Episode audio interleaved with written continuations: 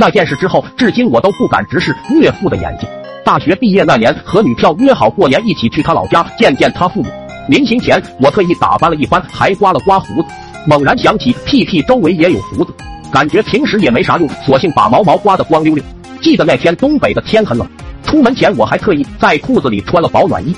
殊不知到了女友老家，噩梦开始一步步降临在我身上。女友的老家在海南，跟东北特么的完全是两个季节。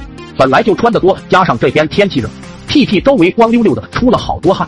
走个路就像摸了沐浴露般来回滋溜，越滋溜越出汗。兜兜转转坐了几个小时高铁，终于到女票家了。原本也就年前才洗过澡，在老家天气冷就没再洗。想到了家先洗澡换衣服，可到了女票家被告知水阀坏了，家里停水，明天才能修好。算了，先去换衣服吧。到了厕所，刚脱下裤子，我他妈差点哭了。那个味是真够大了。出的汗沾到了保暖裤上，再加上热，那味道和拿翔煮火锅没有丝毫区别。不脱裤子还好，一脱裤子味道跑出来，自己闻着都直翻白眼。家里停水，换下的裤子又不能马上洗，味道这么重，脱下来放洗衣机，估计都能让洗衣机变味。一被女票家人发现，这面子算是丢尽了。没办法了，找借口出去一趟，把保暖衣扔了。女票老爸见我要出门，一把把我拽了回来。于燕啊，就待在家里，哪都不许去。我家不是那种见外的人，别乱破费。欲哭无泪的我不知该如何解释。见女票老爸强硬的态度，只得点点头。脱又不敢脱，洗又不能洗，只能舔着个脸，像粽子般捂着屁屁，穿好裤子，唯恐未跑出来。事到如今，也只能走一步看一步。岳父有喝茶的习惯，坐在沙发上和未来岳父聊着天，喝着茶。沙发软软的，天气热热的要命的茶也是热的。女票老爸倒给我喝，一口一句不要客气，不喝也不行。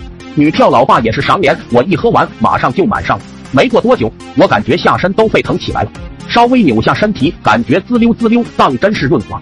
汗水越来越多，紧张的保持一个坐姿，动都不敢动。正在这时，女票老爸狗熊般在空气中嗅了嗅，皱着眉对女票老妈嚎了句：“秀琴，你看看是不是之前买的肉臭了？什么味道这么恶心？”这句话无疑对我来说不是晴天霹雳，我尴尬的笑了两声，心里悔不该当初给卖保暖衣的商家五星好评，得想想办法了。假装上厕所起身，死死的夹着屁屁，迈着小碎步走进厕所，在厕所正百思不得其解的时候，发现了一瓶空气清新剂，那家伙感觉就像看到了亲娘，脱下裤子就往里喷，把本就所剩不多的清新剂喷个精光。苍天呐，不知道我得罪了哪路神仙，把我毕生的霉运都放在了今天。真正的悲剧出现了，身上本就发烫，原本就够黏了，加上喷了清新剂，就如同响火锅里倒入了十三香，那味道简直起了化学反应，发生了质的变化，那种臭直冲天灵盖。这下女票家人坐不住了，全家捏着鼻子在家里找臭源，只有我脑袋空白的待在厕所不敢吱声，把裤子穿好掩盖臭味，额头上的汗也如同过江之鲫，一个个争先恐后冒个不停，饱受着心灵和身体的煎熬，来回在厕所踱步苦恼。却不想厕所太滑，直接劈了个叉，脑袋撞墙上，气急攻心的晕了过去。再醒来时，已经在医院打着点滴。听女票说，他们发现我时，见我满身大汗，帮我换衣服的时候，小舅子没有心理准备，当场就吐了，大舅子也差点晕过去。只有女票老爸自己掐着人中，勉强帮我打了救护车。